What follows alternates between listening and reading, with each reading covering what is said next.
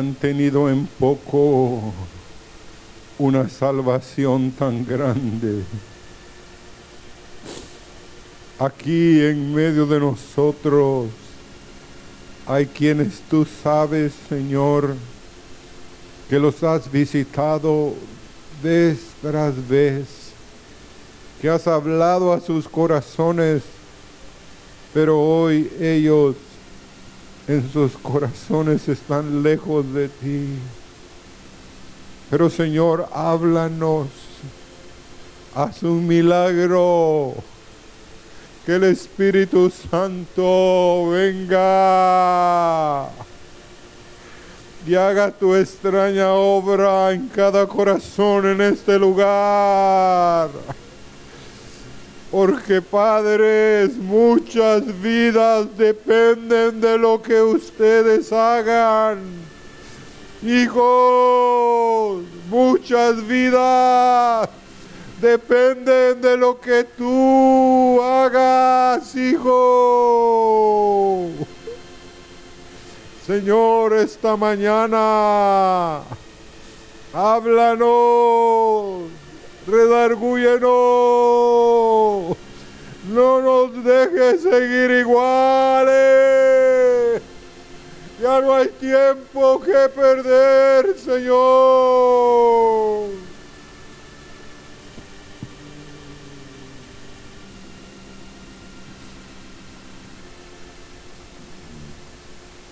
Pueden sentarse.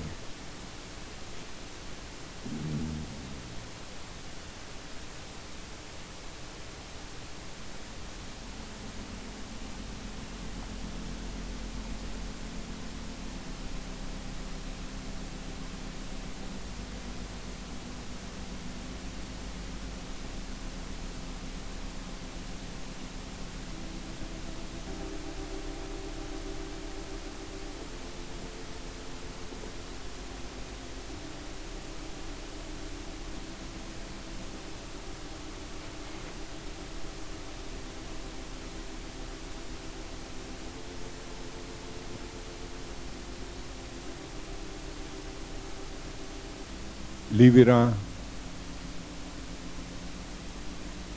tu vida y lo de tus hijos. En el mundo hoy hay un 1.8 millones, o sea, 1.800 millones de jóvenes entre 10 y 24 años el 25% del total de la población mundial que llega o que llegó en el 2014 a 7.1270 millones. Es un informe del estado de la población presentado en las Naciones Unidas el 2014. Aquí en Honduras el el Instituto Nacional de Estadísticas indica que, el que en el 2013 un 65% de la población total de Honduras era menor de 30 años. Hoy, extrapolando esos números, somos más o menos 8.9 millones. Por el 65% nos da que hay 5.8 millones de niños y de jóvenes. Y usted ha pensado, no hay mucha gente. Mis apreciados, hay miles y miles esperando que usted, que yo, que cada uno de los que estamos aquí sean instrumentos para rescatar vidas. Amén. Sí. A veces usted dice, no, ya se hizo todo, no. Ahora, el problema y el conflicto es que cuando uno lee la escritura, se es confrontado. Porque vamos a jueces capítulo 6, del verso 1 al verso 6, dice que los hijos de Israel hicieron lo malo ante los ojos de Jehová. Y Jehová, sea Dios, los entregó en manos de Madián por siete años. El verso 2 dice, y la mano de Madián prevaleció contra Israel. Y los hijos de Israel, por causa de los madianitas, se hicieron cuevas en los montes y cavernas y lugares fortificados. El verso 3. Pues sucedía que cuando Israel había sembrado, subían los madianitas y amalecitas y los hijos del oriente contra ellos, subían y los atacaban. El verso 4. Y acampando contra ellos, destruían los frutos de la tierra hasta llegar a Gaza. Y no dejaban que comer en Israel ni ovejas, ni bueyes, ni asnos. Porque subían, verso 5, subían ellos y sus ganados, y venían con sus tiendas en grande multitud como langostas. Ellos y sus camellos eran innumerables. Así venían a la tierra para devastarla. De este modo empobrecía Israel en gran manera por causa de Madián. Y los hijos de Israel, ¿qué hicieron? Clamaron a Jehová. ¿Cómo nos sentiríamos nosotros?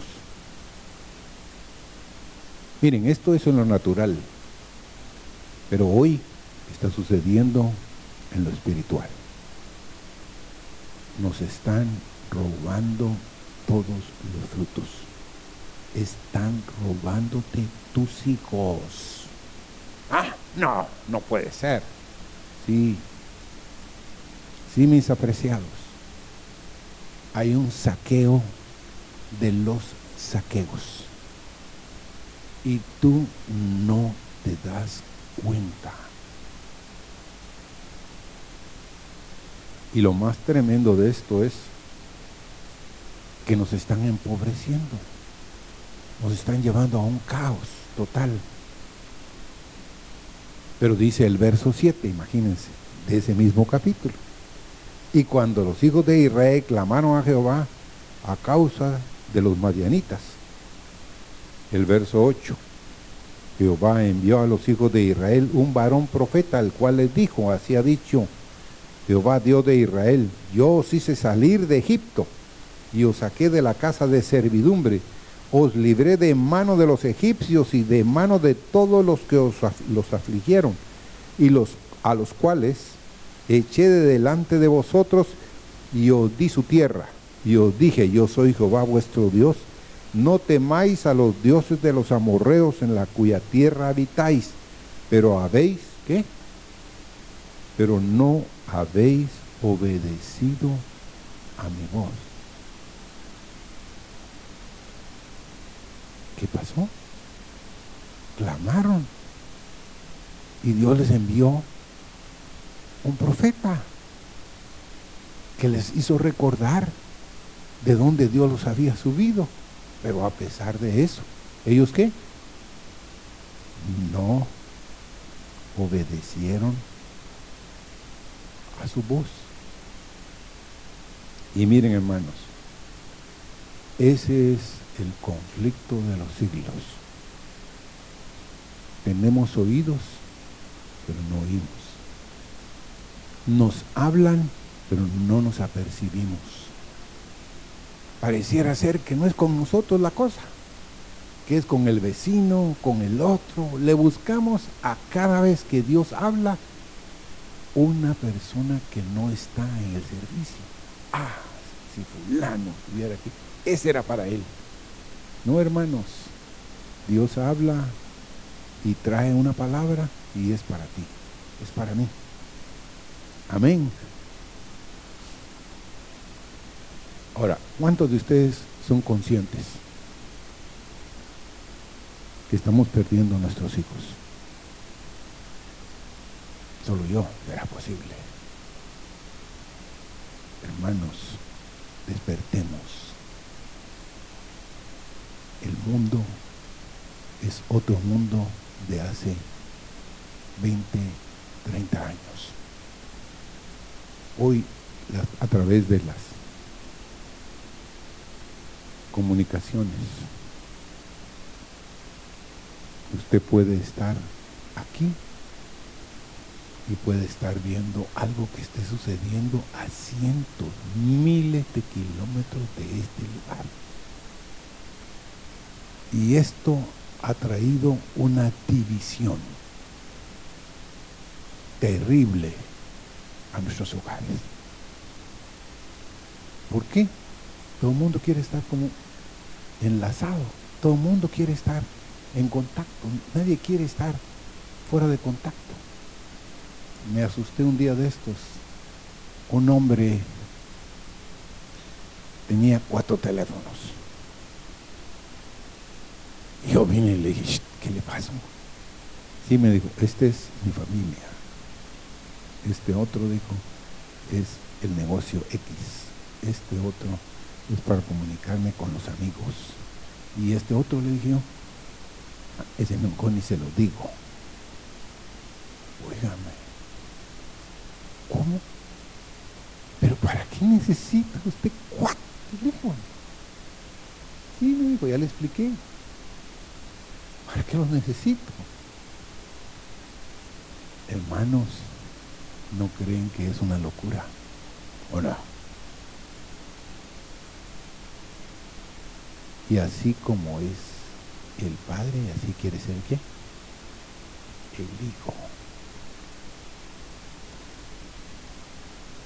Pero, miren, no vine a apuntarles, no vine a matarlos el Señor me ha estado a mí hablando de esto. Y nosotros, con mi esposa, tenemos una carga por los del bordo, por los jóvenes, por los niños, por nuestros familiares, por nuestros nietos. Pero cada uno de ustedes debe de tener una carga tremenda por sus hijos, delante de sus ojos sus hijos ya no quieren nada con Dios.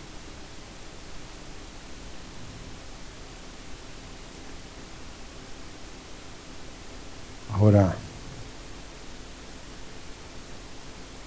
sí hemos sido sacados de Egipto cuando Dios nos salvó. Y Dios nos dijo que no sirviéramos a otros dioses de los amorreos. Pero nosotros estamos sirviendo a los dioses de los amorreos. No oímos.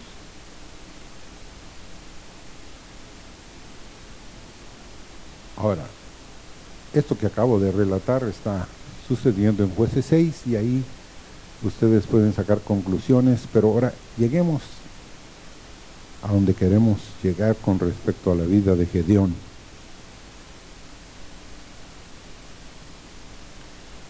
viene el ángel de Dios y viene a hablar con Gedeón.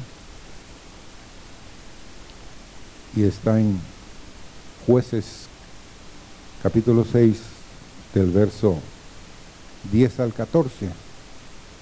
Dice que y el ángel de Jehová se le apareció y le dijo, Jehová está contigo, varón, varón esforzado y valiente. Y Jehová y Gedeón le respondió, ay Señor mío, si Jehová está con nosotros, ¿por qué nos ha sobrevenido todo esto? ¿Y dónde están todas sus maravillas que nuestros padres nos han contado diciendo, no nos sacó Jehová de Egipto? Y ahora Jehová nos ha desamparado y nos ha entregado en medio de los madianitas.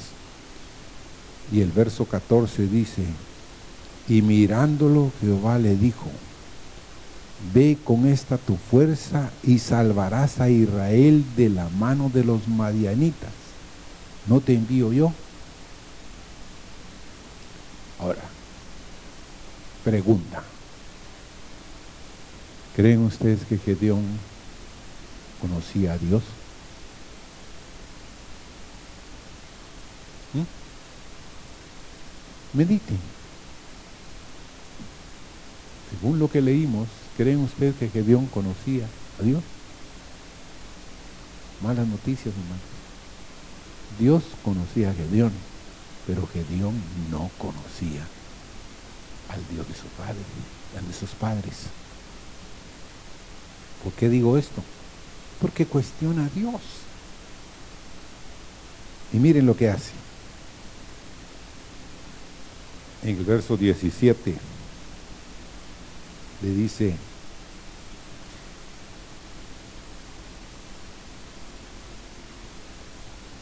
Y él respondió, yo te ruego que si he hallado gracia delante de ti, me dé señal de que tú has hablado conmigo.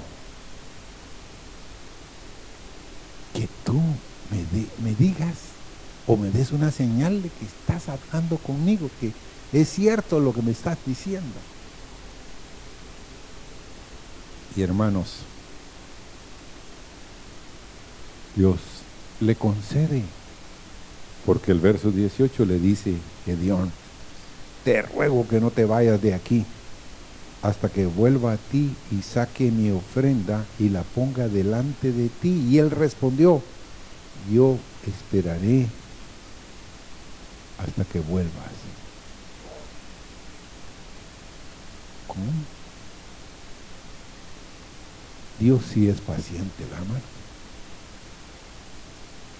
Dios está esperando que tú traigas tu ofrenda que prometiste.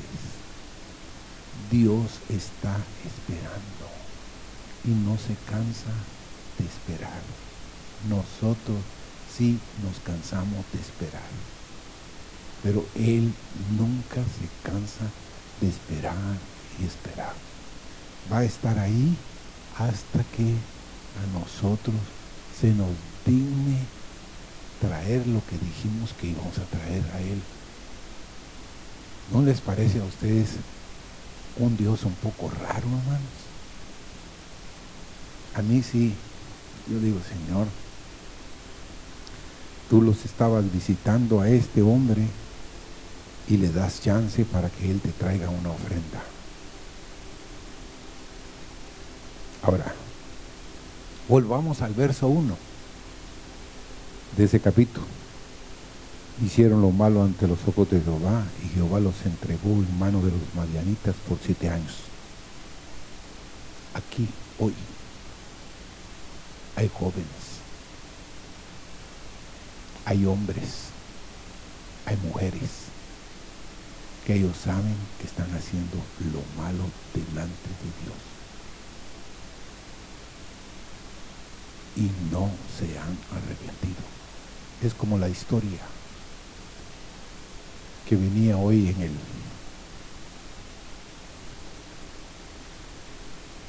en acá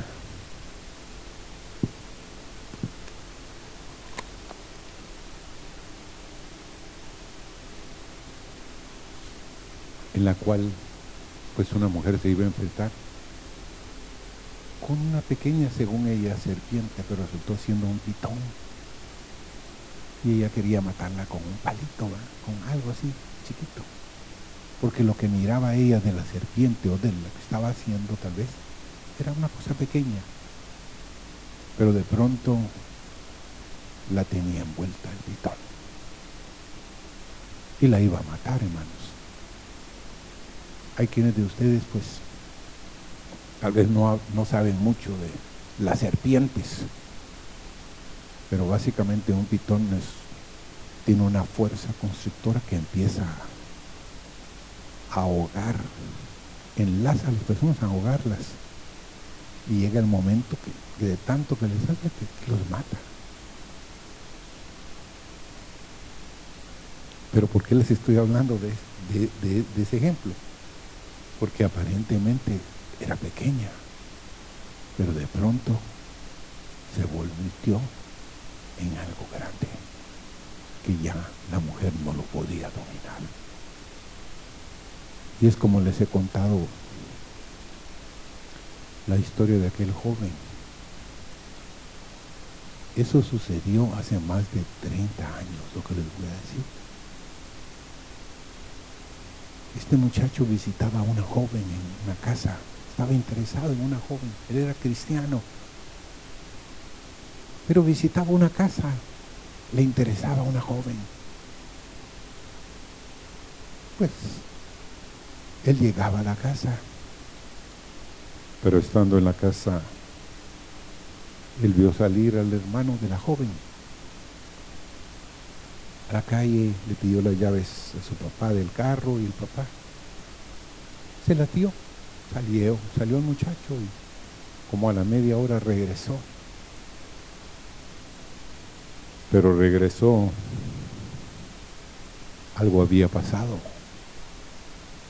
Y ese muchacho regresó descompuesto, decimos, regresó molestísimo a buscar algo que el papá tenía.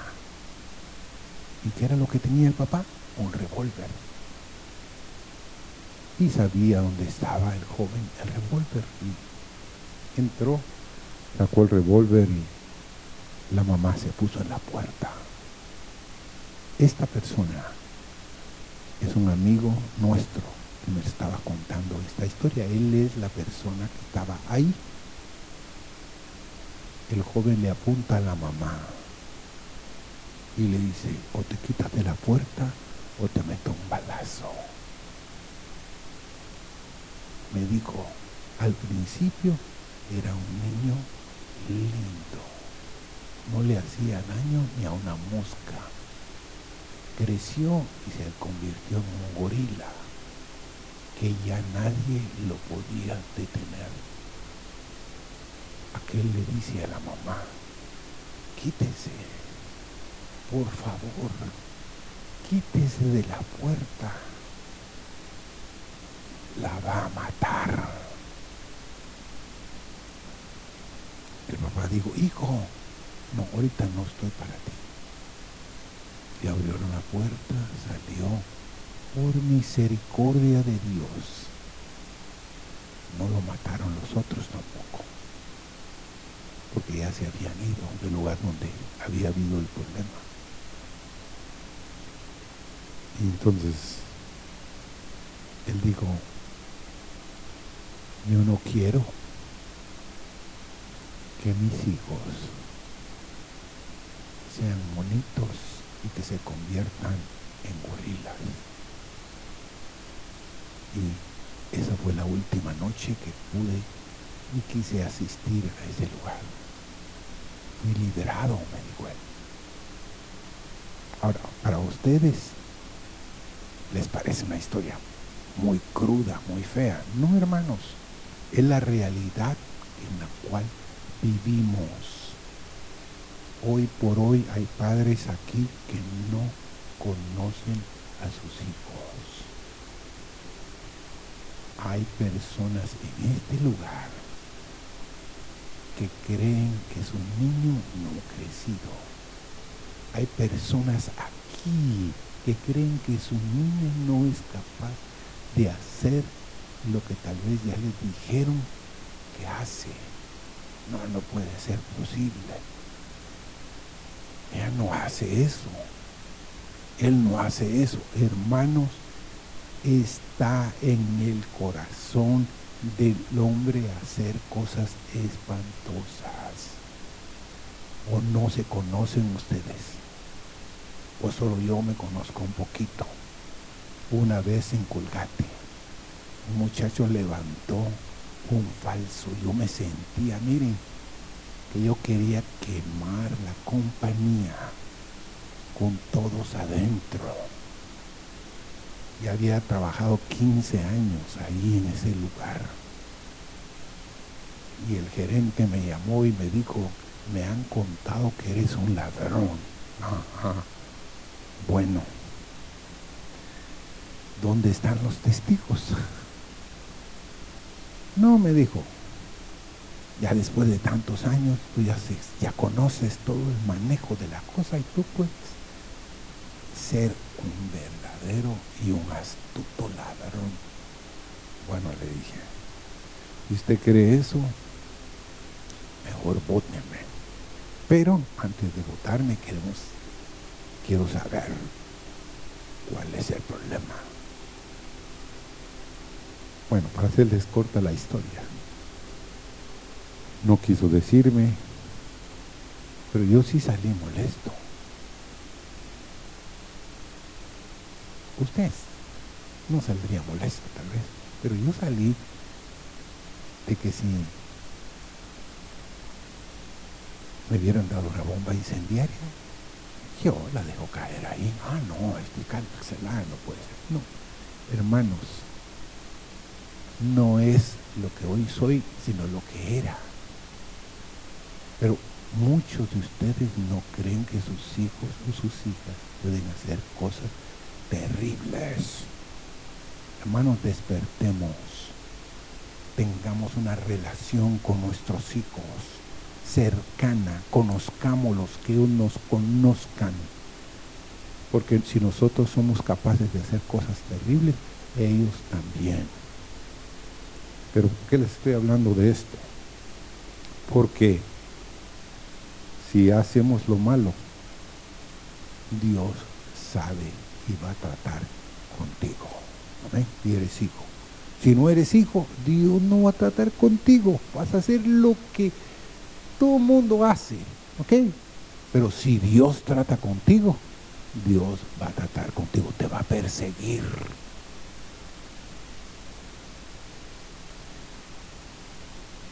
Ahora, no bastan las señales, hermanos. No basta que hoy o que el día jueves Dios nos haya visitado aquí en este lugar. No basta eso. ¿Por qué? Porque luego se nos olvida, sí o no. Si les pregunta, les pregunto, ¿qué compartió el hermano Carlos Cardona aquí? La semana pasada, el 90% de ustedes empezarán a tocarse la cabeza y decir que era, no sé, hay tanto que ha pasado por este río en mi cabeza que estoy perdido. No, habló de la importancia de darle a Dios un sacrificio, de hacerle un altar a Dios. Pero sigamos adelante. En jueces 2, vamos ahí, 7 y 8, jueces 2. Y el pueblo había servido a Jehová todo el tiempo de Josué y todo el tiempo de los ancianos que sobrevivieron a José, los cuales habían visto todas las grandes obras que Jehová había hecho por Israel. Pero murió Josué, hijo de Num, siervo de Jehová, siendo de 110 años, y lo sepultaron en su heredad. Versículo 9. En Timnat en el monte de Efraín, al norte del monte de Gaaz. Y toda aquella generación también fue reunida a sus padres, y se levantó después de ellos otra generación que no conocía a Jehová, ni la obra que le había hecho por Israel otra generación se levantó. ¿Qué generación se levantó? Que no conocía a Jehová, que no conocía a Dios. Y usted dirá, no puede ser, porque es muy, como les dijera, es muy rápido que haya olvidado de que no iba a seguir o que iba a seguir la obra. Hermanos, se ha corroborado, la historia lo dice, de que padres santos y hijos de pronto ya no quieren absolutamente nada, ya no quieren, ya se perdieron, se extraviaron del camino de Dios. Pero yo sí creo esto. Hay padres aquí que tienen una carga tremenda por sus hijos. Hay padres aquí que sí están orando, que los tienen amarrados a los cuernos del altar. Pero hay otros que ya ni se preocupan. Pero hermanos, es nuestro legado, es nuestra herencia, llevan nuestro apellido. Y yo quisiera esta mañana pues decirles que no es fácil compartir esto, porque Gedeón y cada uno de nosotros no somos una excepción. Podemos estar en una iglesia en la cual el río de Dios viene y nos visita y se nos olvida en adelante. Ahora, ¿cómo creerían ustedes que era el papá de Gedeón? ¿Alguno de ustedes ha leído la historia? ¿Cómo era el papá de Gedeón? ¿Alguien tiene una leve idea por ahí? Era idólatra. ¿Cómo? Sí. Jueces 6:25.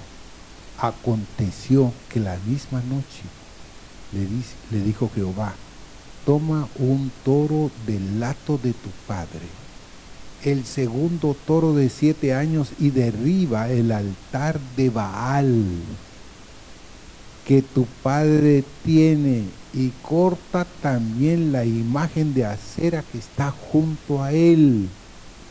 ¿Cuál era la condición del padre de Gedeón? Era un idólatra. Ahora les hago la pregunta. ¿Qué está entre Dios y tú? ¿Qué has puesto tú entre Dios y tú?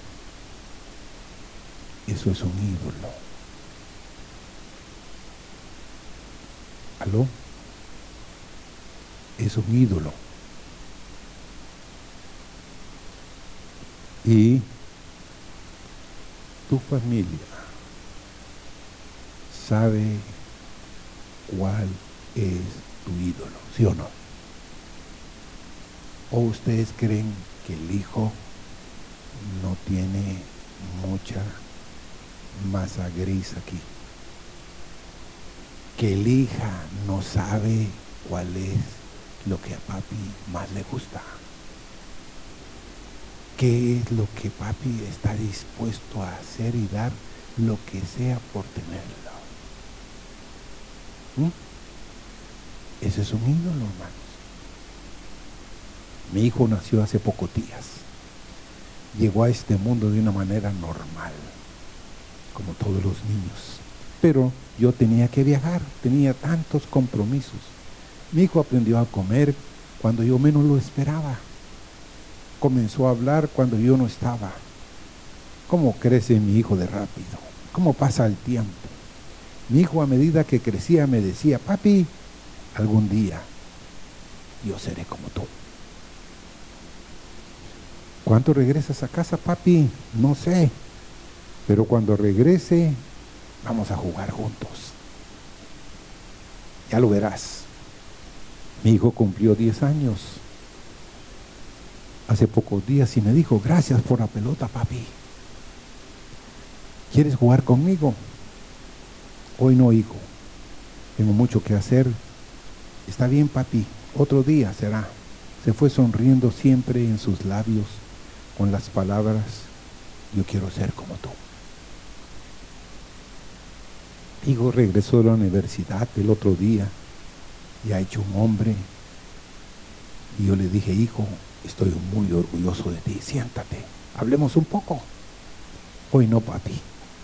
Tengo compromisos. Por favor, préstame el carro para visitar a unos amigos. Ya me jubilé. Y mi hijo vive en otro lugar. Hoy lo llamé. Hola, hijo. Quiero verte. ¿Puedes pasar por acá? Me encantaría, papi. Pero es que no tengo tiempo. Tú sabes, mi trabajo los niños. Pero gracias por llamar.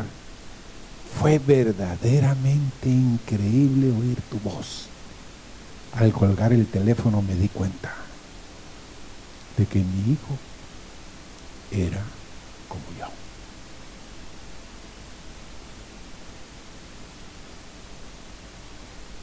¿No será esto por casualidad? ¿O es lo que pasa en la mayoría de los hogares?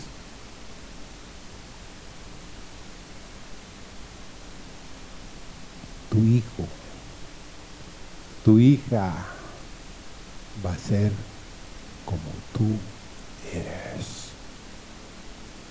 Tú eres un ejemplo para él o para ella. Él está siguiendo tus pasos muy de cerca. Ah, no, no puede ser. Él sabe. No, Él sabe perfectamente cómo tú eres y Él quiere ser como tú. El mejor ejemplo que tú le puedes dar a tu hijo y a aquellos que nos rodean es de querer ser como el Padre de Jesús, como el Padre Celestial. Podemos imitarlo. Tenemos un ejemplo, hermanos. Y saben ustedes que el ejemplo habla más que mil palabras. No le puede estar diciendo al hijo, haz esto, haz el otro. Pero nosotros hacemos lo contrario. ¿Mm? ¿Qué creen ustedes que hace el hijo? ¿Mm? Sigue los pasos.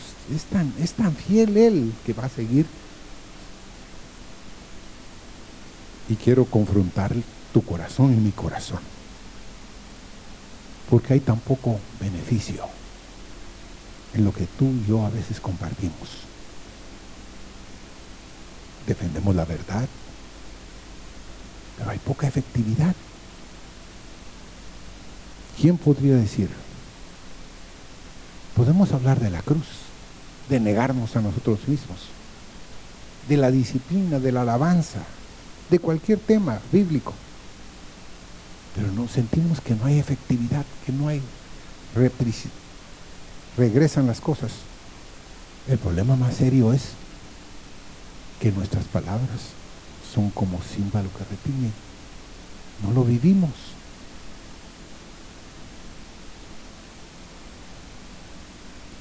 Y si no lo y si no lo vivimos, la historia se va a repetir. Vamos a dar a luz a una generación que no conoce a Dios.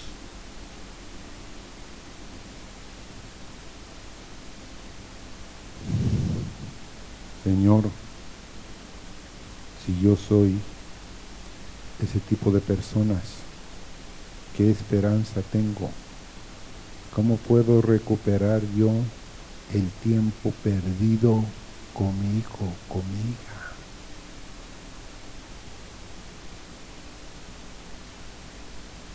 ¿Dónde voy a hacer luz? Mi mamá me decía un dicho que no se me ha olvidado. No seas luz de la calle y tinieblas en la casa. Candil de la calle, decía ella, para ser más honesto. Y que no haya lumbrera en la, calle, en la casa, sino oscuridad, tinieblas.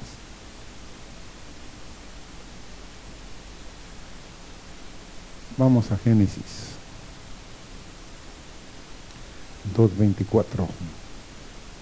En Génesis 2.24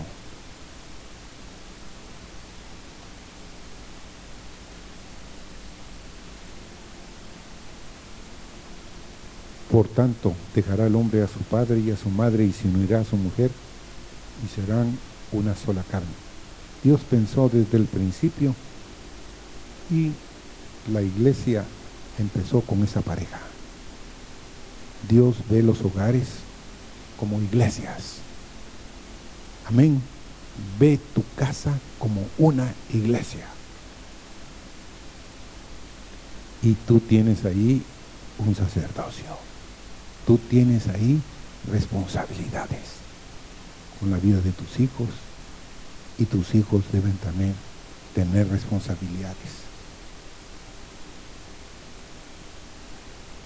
Él creó, hermanos, la familia con el anhelo de que sean una sola cosa.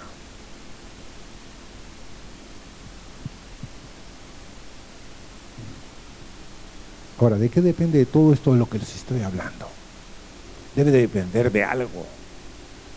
Dios es Dios de nosotros y nos quiere librar. Y mucho de lo que les estoy diciendo, de que tengamos un hogar de fe, que tengamos hijos que amen a Dios, que corran en pos del Señor, ¿de qué depende? Primero, de la misericordia de Dios. Yo he visto jóvenes que sus papás no caminan con Dios y ellos caminan con fuerza con Dios. Yo conozco a esas personas. Yo digo, Señor, de la pura misericordia de Dios depende, hermanos. Amén. Hay esperanza. De los padres depende muchísimo. Principalmente, hermanas, mucho de lo que sean tus hijos. Y tus hijas va a depender de ti, madre. Porque el esposo tiene que salir a trabajar, pero también de los padres, porque debemos hablarles del Señor, debemos cumplirles nuestras promesas a nuestros hijos. Amén. Me acuerdo una vez, me llamaron de un sábado en la tarde, que había una reunión a las 5 de la tarde. Sábado. Wow. Miren, ¿por qué no la pasan para las 6? No me es que tengo un compromiso. ¿Qué tan grande es el compromiso?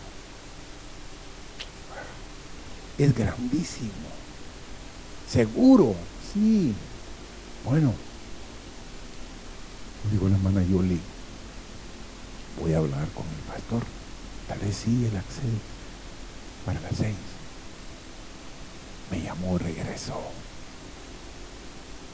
Y me dijo, lo vamos a pasar a las seis.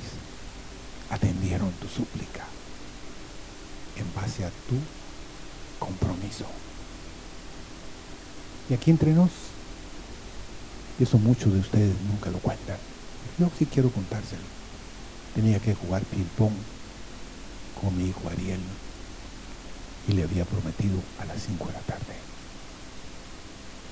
Para ustedes eso no era importante, pero para él era sumamente importante mi palabra. Aquí hay padres y madres que les han hecho promesas a sus hijos que nunca les han cumplido. Entonces el hijo no cree en tus palabras. Al final, como a las seis menos cuarto, le dije a aquel, mira, hasta ahorita tengo que ir a bañarme, porque tengo que estar a las seis allá. Y dije a las seis, corriendo y todo, y me dicen,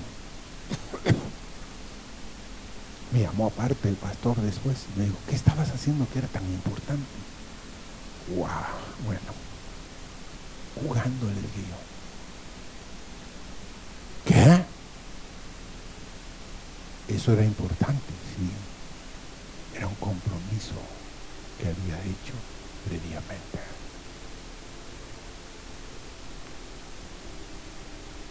¿Con quién? Así es el pastor, el hermano Marvin. Yo le agradezco mucho que nos pregunte. Conmigo le dije. Entonces sí es importante tu hijo para ti. Perdona, hermano. Es sumamente importante, amigo. Te felicito, dijo. Yo creí que me iba a decir, estás loco. ¿ah? No, hermanos, felicito. Le cumpliste tu palabra. Él va a creer en ti. Ahora, ustedes hermanos, y yo a veces, tal vez usted dirá, ¿por qué me sincero con ustedes? Porque es mejor que ustedes me conozcan como yo soy. Porque quiero hablar de dos casos negativos que perdieron a sus familias, en breves cosas. Uno está en número 16, del verso 1 al 3. Ahí habla que el título es la rebelión de Coré. ¿Quién era Coré? Tal vez alguno de aquí habrá estudiado algo. Coré dice la Biblia que era hijo de Isar.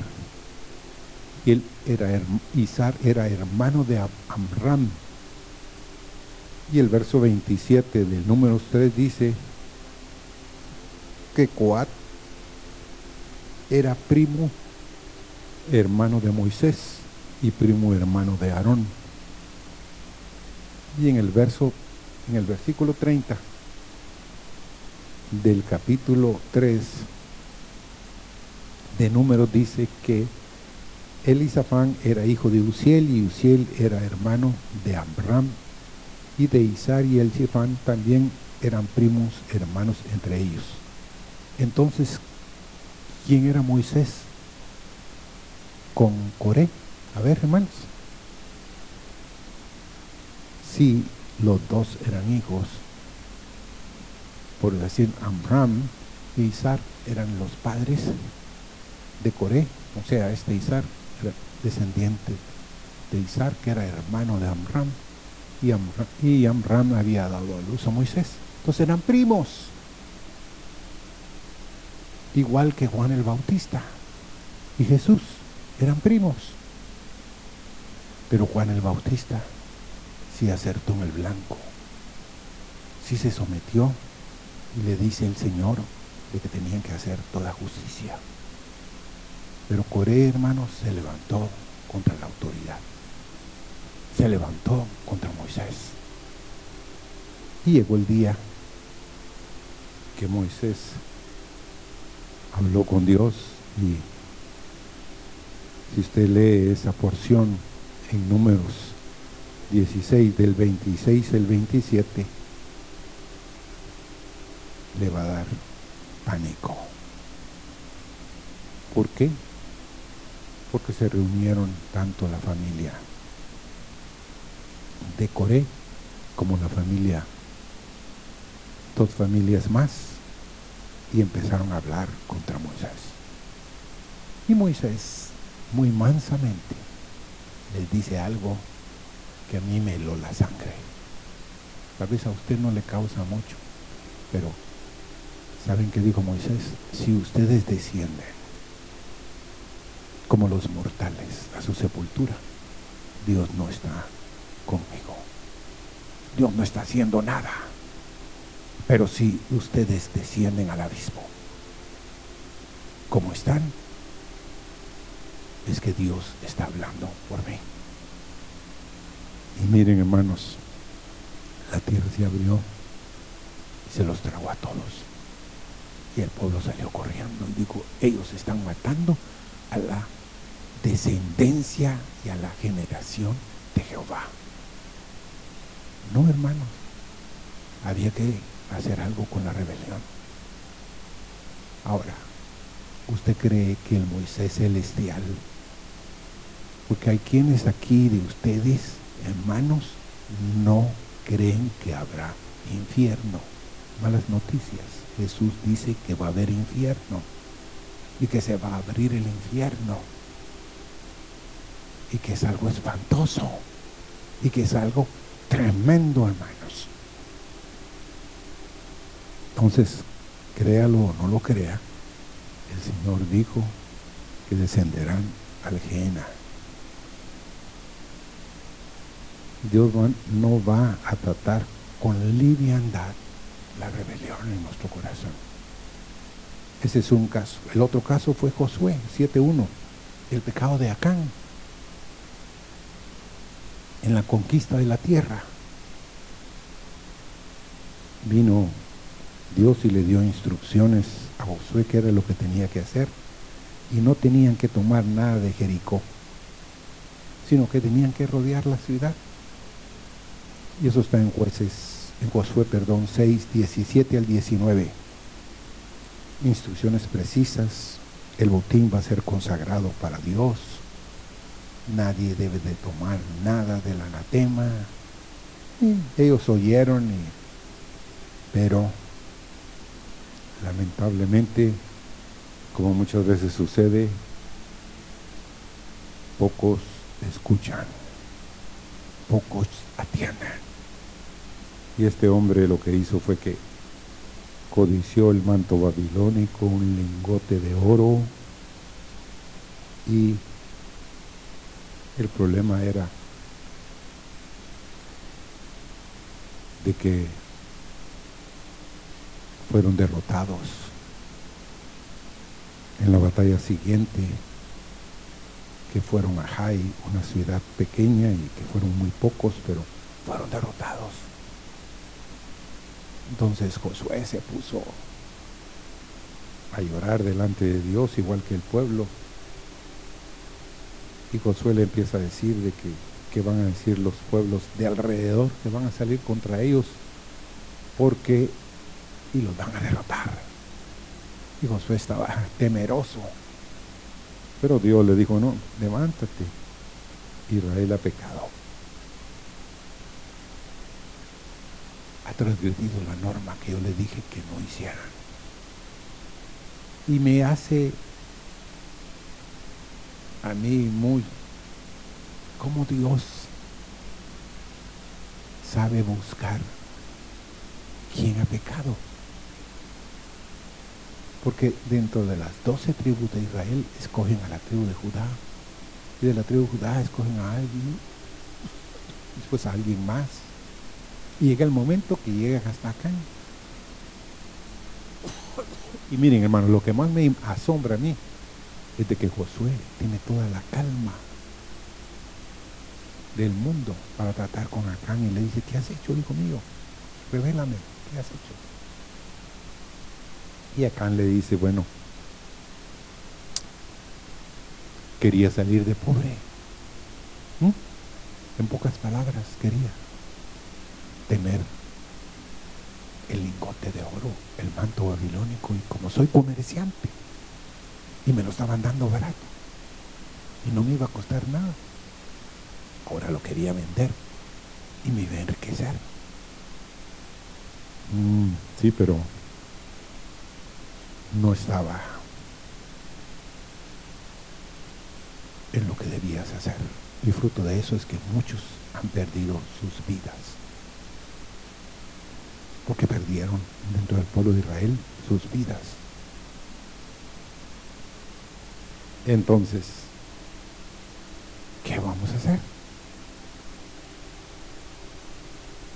Y otra vez me causa un poco de pánico. ¿Por qué?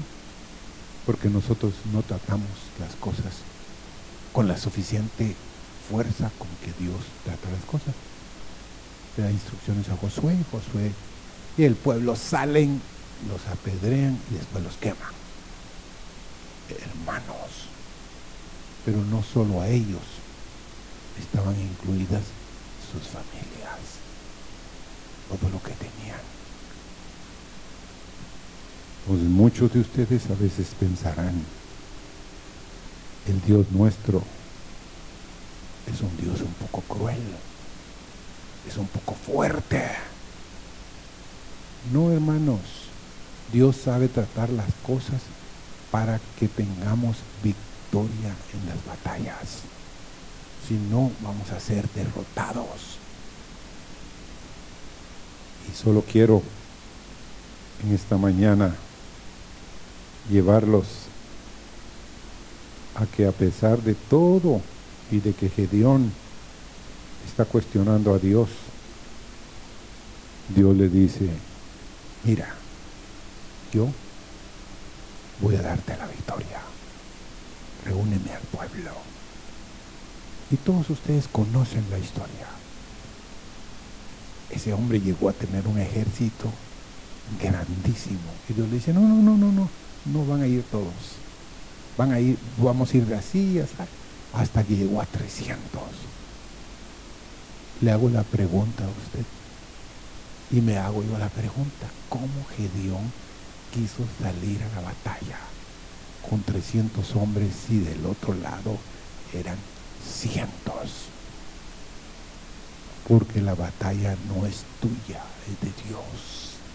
Y Dios va a salir para conquistar si hacemos lo que Él dice que debamos hacer. Y le da la victoria a Josué, a Gedeón. Tremendo. ¿Por qué es tremendo Dios? Porque si hacemos las cosas como Dios dice, no solo nos vamos a rescatar de nuestra, vamos a librar nuestras vidas, sino vamos a librar la vida de nuestros hijos, de nuestra descendencia, hermanos. Nuestra descendencia está en peligro. Hay muchos enemigos alrededor de la vida de nuestros hijos. Y quiero terminar con esto. ¿Cuántos de los que están aquí pueden identificarse con Coré?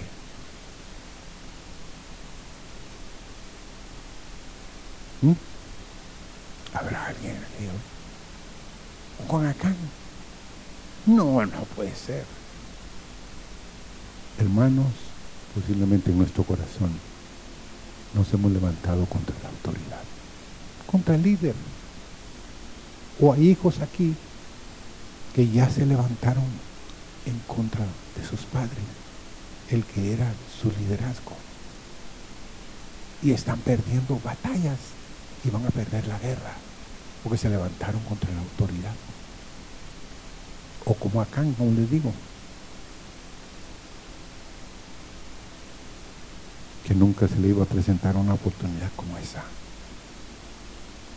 Porque si usted da la vuelta a la página en la Biblia, en el siguiente capítulo Dios le dice que pueden tomar todo lo que era del otro ejército. Pero el anterior no era así. O sea, Dios tiene sus formas, sus maneras. Hermanos, y quiero terminar con esto. Que no se repita en tu vida y en mi vida de que demos a luz una generación que ya no ama ni busca a Jehová, que se olvidó, que se alejó. Señor,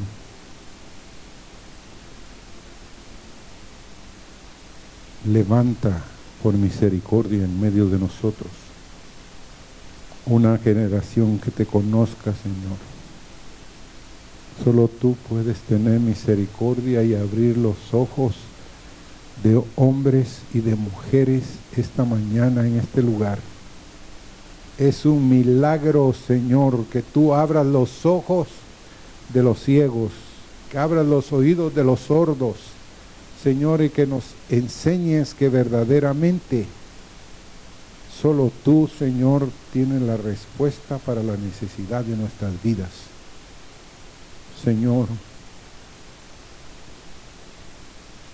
qué triste sería, o puede ser, que después de estar debajo de tu río, de tu presencia, salgamos como algunos ya han salido de este lugar y hoy, Señor, se han extraviado de la fe, están claudicando en medio de dos pensamientos, están diciendo, si Jehová es Dios, pues hágalo como Él quiere. Pero Señor, que no tengamos ese corazón, Señor, porque tú vas a tener misericordia del que haya tenido misericordia, Señor. Padre, que no se repita la historia. Haz un milagro en medio del renuevo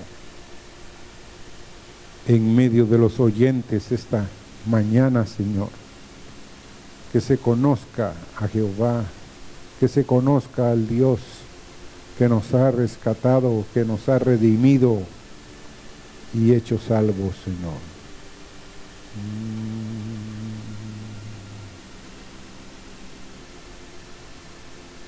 Porque solo será por su misericordia.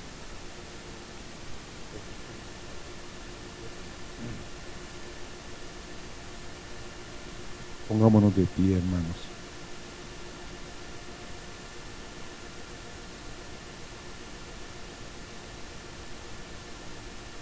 Queremos cantar con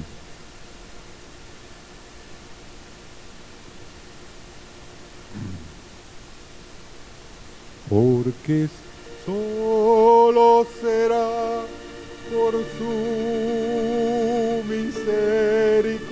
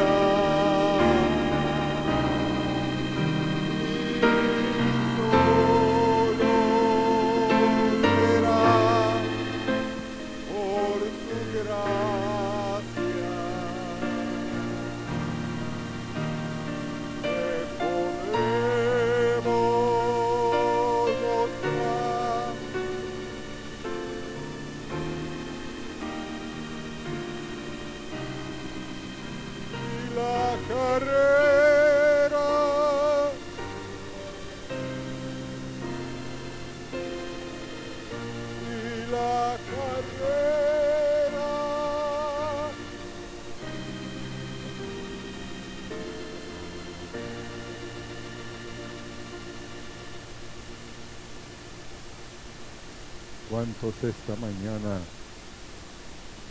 están dispuestos a decirle al Señor, Señor, no creo que sea demasiado tarde. Tú puedes hacer algo en mi corazón y en el corazón de mis hijos. Señor, tú puedes levantar, Señor, al caído. Tú puedes, Señor, sustentar la vida y hacer que mi hijo, que mi hija y mi misma vida, Señor, la vida de mi esposa, Señor, sea levantada delante de ti, Señor. Señor, tú pudiste y escogiste a Gedeón, Señor. A pesar de que la historia de Gedeón al final, Señor, es triste. Él reunió, Señor, cómo hacer. Dices palabras, Señor, que me impactan, pero también traen a mi corazón dolor, Señor. Él dijo que no iba a reinar en medio de ellos, ni él, ni su hijo, ni su nieto, sino que Dios iba a reinar en ellos. Pero Señor, inmediatamente Él reunió dinero a los que había libertado, Señor, al pueblo de Israel. Y ellos le dieron, Señor, dinero, oro, plata. Y él hizo un efod, Señor, en el cual Israel se prostituyó, Señor. Y volvieron a caer, Señor, en pos de dioses falsos. Señor, da tristeza. Pero Señor, rompe, Señor, ciertas ataduras que están en nuestro corazón, Señor, que hemos traído de nuestros padres, que hemos traído de los abuelos, Señor. Haz algo de los cielos en el corazón de nuestros hijos, de nuestros, nuestros mismos corazones, Señor. Queremos ser librados, Señor. No queremos ser apartados de ti, Señor. No queremos ser desechados después de haber estado, Señor, en tu río, en tu misma presencia, Señor. Gracias en esta mañana por darnos la oportunidad, Señor, de oír tu palabra y atesorarla en nuestras vidas.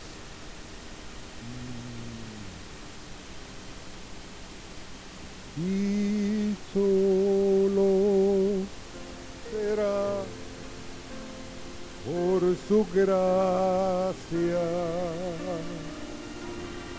que podremos mostrar tu gloria. Y la carrera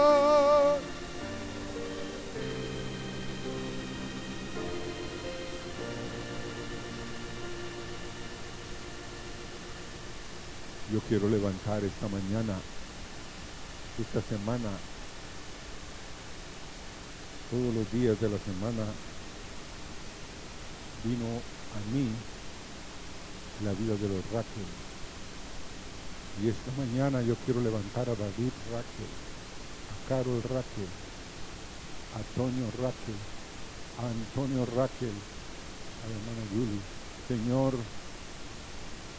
haz un milagro en David Raquel. Haz un milagro en Carol, Señor. Haz un milagro en Toño. Señor, en el hermano Antonio, en la hermana Yoli. Señor, llámalos. Atráelos. Haz algo de los cielos, Señor. Por favor, Señor, que no se pierdan que no perezcan, Señor.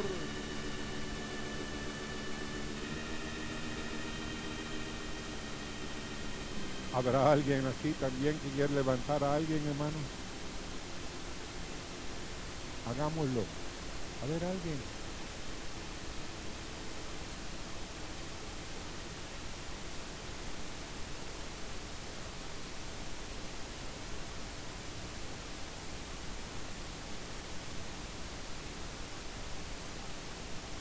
Señor.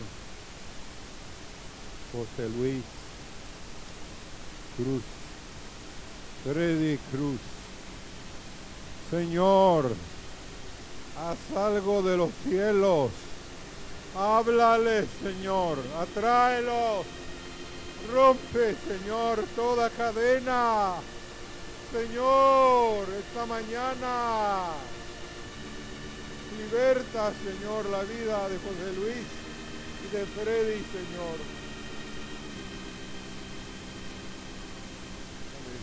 ¿Alguien más? Señor Jonathan Velázquez.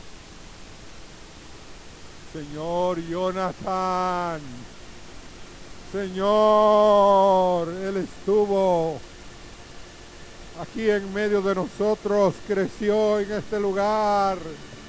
Señor, quebranta Jonathan Velázquez en esta hora, Señor. Quebrántalo, háblale. Señor, haz un milagro.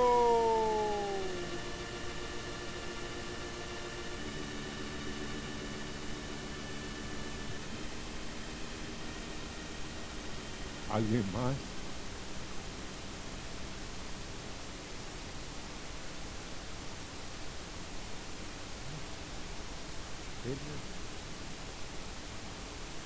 Señor Elmer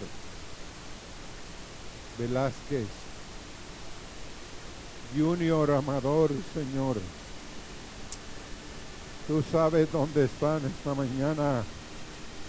Encuéntralos, háblales, redargúyelos, atráelos. Señor, haz un milagro esta hora. Señor, que no se pierda Elmer ni Junior.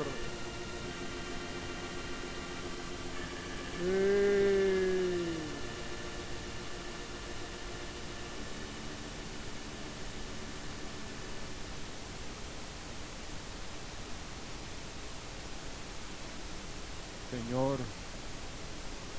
Olman, Olman conoció camino.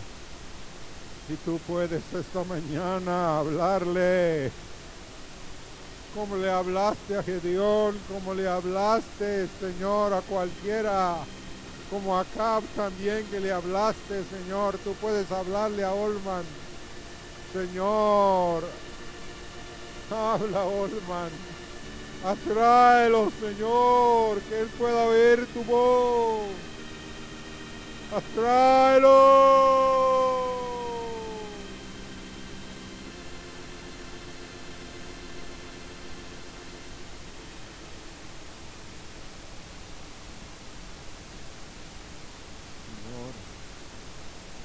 por Carla, salida, por Elenita. Señor, líbrala, rescátala. Haz algo también en Ana, en Dana, en Asaf, Señor. Glorifícate.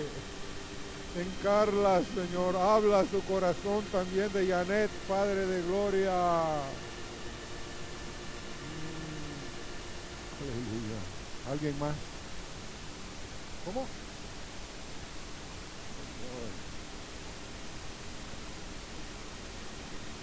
Habla Edwin Mateo.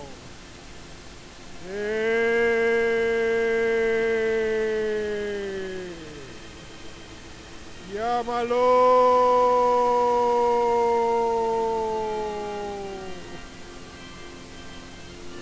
Para ti no hay imposible.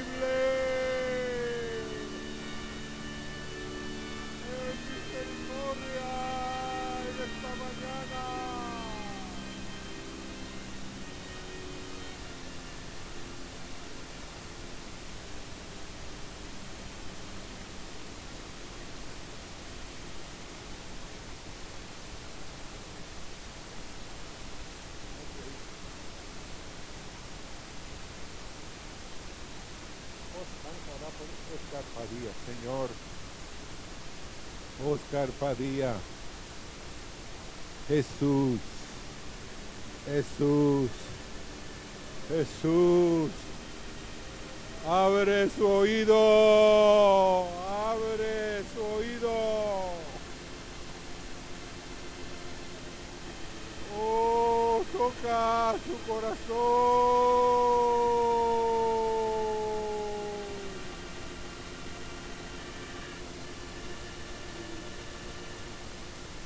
Necesito un micrófono. Por favor, porque a veces me cuesta oír. Ahí está la hermana Ana. hermana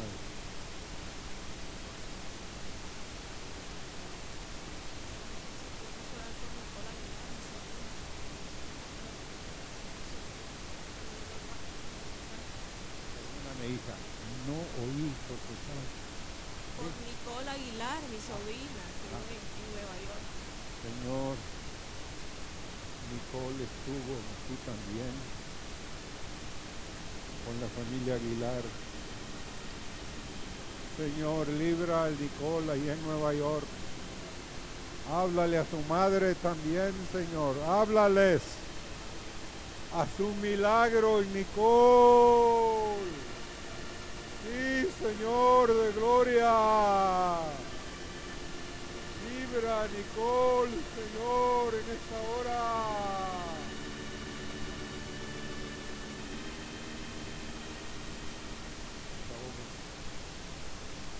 por Nelson Avela. Señor, oramos por Nelson.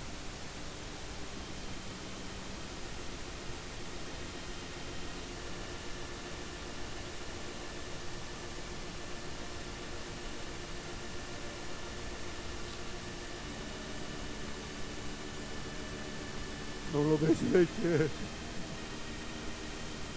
Encuéntralo, Señor, esta mañana. Que no se pierda. Que no perezca Nelson Abelar Maldonado. También Richard, Señor. Que no perezca Richard. Señor, y a Mili está orando por Willy, por Gustavo, Señor, Córdoba, sus hijos, a su milagro en sus vidas, Padre.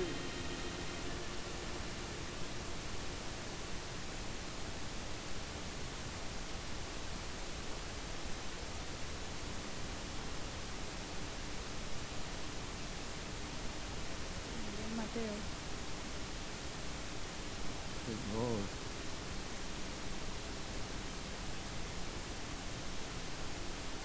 Miguel, esposo de Diana, Señor. Papá de Gaby de Miguel Andrés. Señor, encuéntralo esta mañana. Visítalo. Visítalo. Oh, sí, visítalo, Dios de gloria. Sálvalo, rescátalo.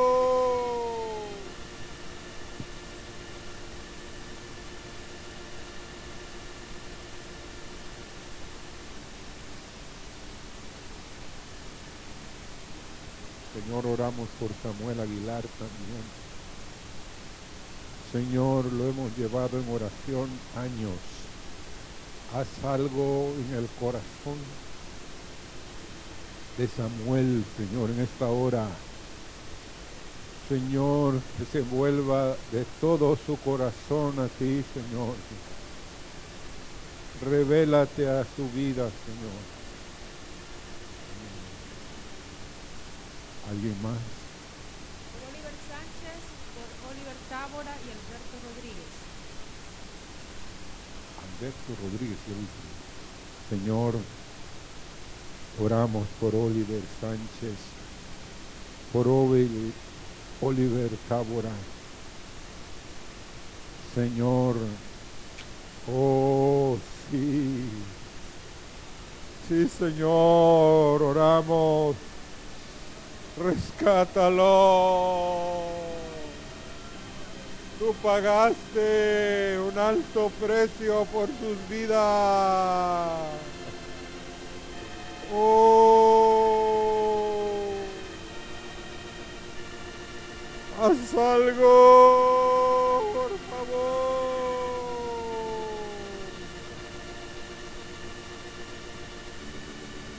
Aleluya.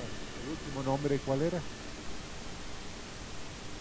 Al Señor, oramos por Alberto Rodríguez. Señor, Él no es desconocido para ti, tú sabes en dónde está esta mañana, Alberto. Háblale, Señor, háblale. Revélate a su corazón, a su vida.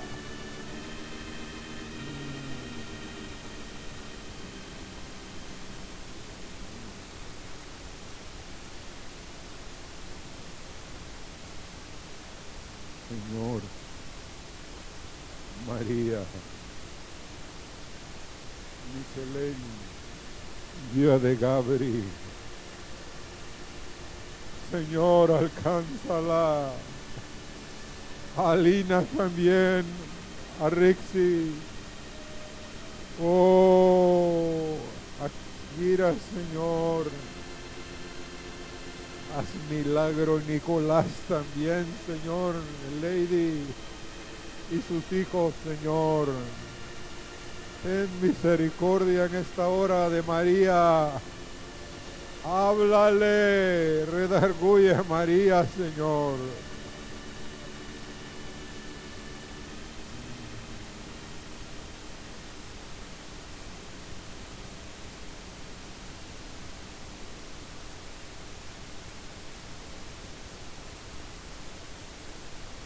Señor, oramos por Tito Velázquez, Alma Fuentes, Señor. Oh, Señor, los presentamos por nece- con necesidad, Señor, que tienen de ti. Haz algo, hijito y en alma, Señor. Haz algo, por favor. Glorifícate, Señor de gloria. Glorifícate, oh. Queremos oír, Señor, las cosas buenas que tú vas a hacer con ellos, Señor. Sí, Carla. Quisiera que oráramos por Alex Romero. Señor. Alex David Romero Erazo, Señor. Esta mañana lo presentamos porque Él, Señor, es un instrumento que tú quieres, Señor, a su tiempo levantar, Señor. Haz algo en Alex David, Señor, escucha la oración de Vanessa y de Alex, de los pastores de Sion, Señor, escucha esta mañana la oración en este lugar por la vida de Alex David Romero, Padre.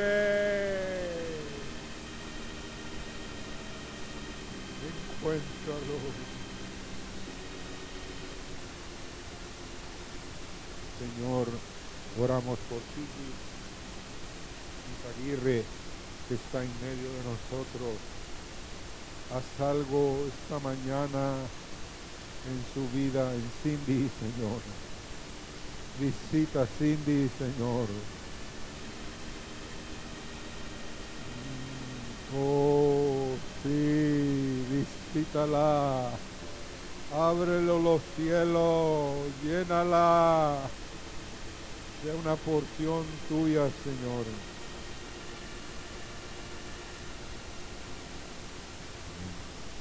¿Alguien más? Eh, pa-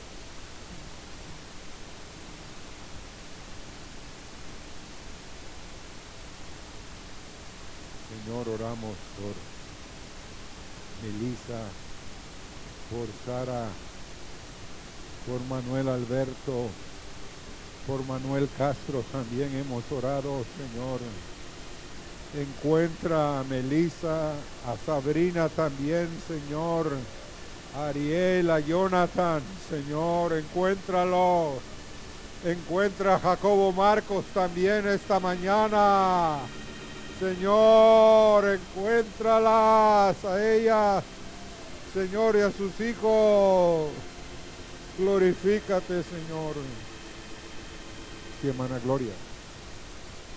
Hermano quiere que oremos por mis hermanos, eh, Estela de Rodríguez, y por Orestes, son hermanos míos, que ellos se puedan encontrar con el Señor.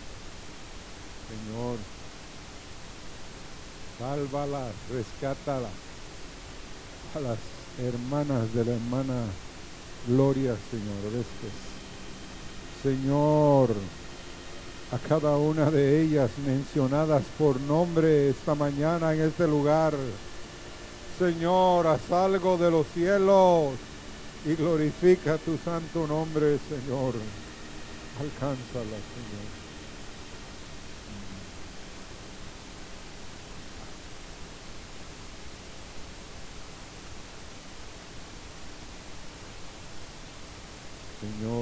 Señor Olman Rivera, Norman Rivera, Señor, el dentista.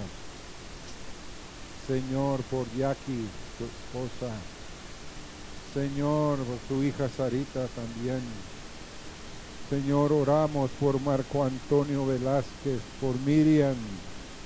Señor, y sus hijos también esta mañana. Señor, queremos extendernos. Señor, que en medio de nosotros se levante, Señor, un ejército de intercesores por otro.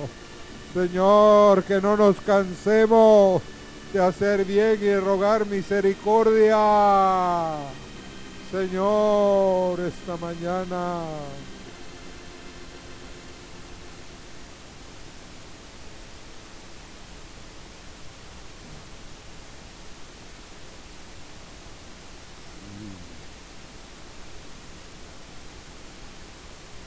Señor, oramos esta mañana por Génesis, por Cecia, por Walter.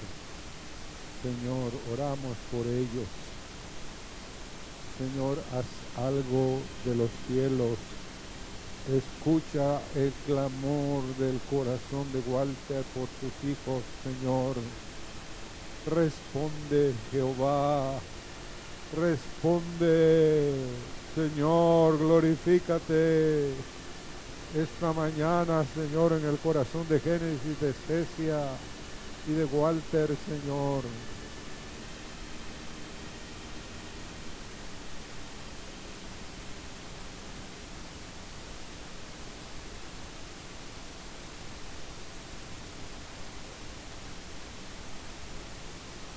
Pueden sentarse, hermanos.